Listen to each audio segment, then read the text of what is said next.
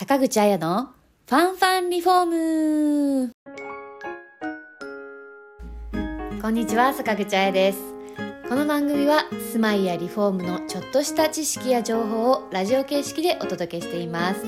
どうぞお気軽にながらで聞いてくださいね。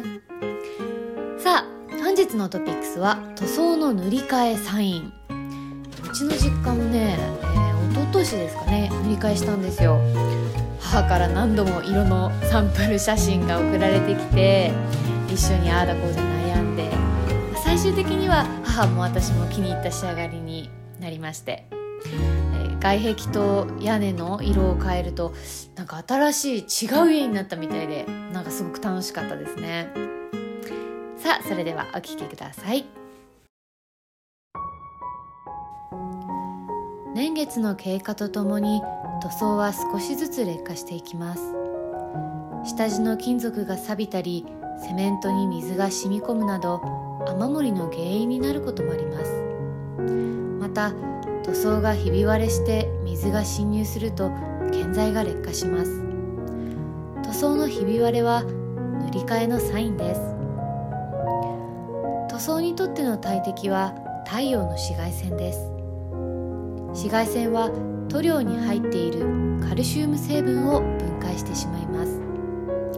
家の壁や道路のガードレールなどに触った時に白い粉が手についたことはありませんか？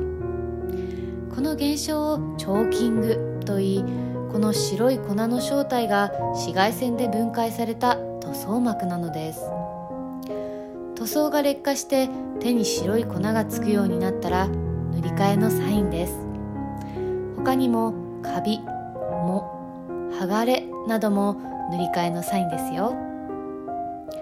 昔の塗料は有機成分が多く含まれカビや藻が成長しやすいものでしたが現在ではカビや藻が生えにくい抗菌性や汚れがつきにくく雨や太陽光を使用してのセルフクリーニング効果を持つ低汚染性などの機能が入った塗料に進化しています。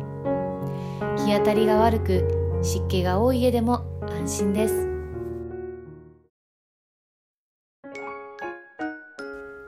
いかがでしたか？皆さんもお家の壁にひび割れやチョーキングカビなどがないかチェックしてみてくださいね。春は塗装に適した季節です。梅雨前に塗装工事は終わらせちゃいましょう。今から準備すれば春に着工できますよ。足場を組むことになるので外壁と屋根セットで塗装するのがおすすめです。番組への感想や質問ご意見などはコメント欄にどしどし書き込みお願いします。リフォームのご相談は0120-150-770参考ソフラン宮原支店までお気軽にご連絡ください。